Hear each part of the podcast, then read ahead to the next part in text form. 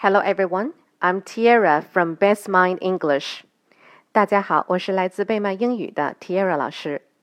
今天呢，我们讲的故事是 What a mess，乱七八糟。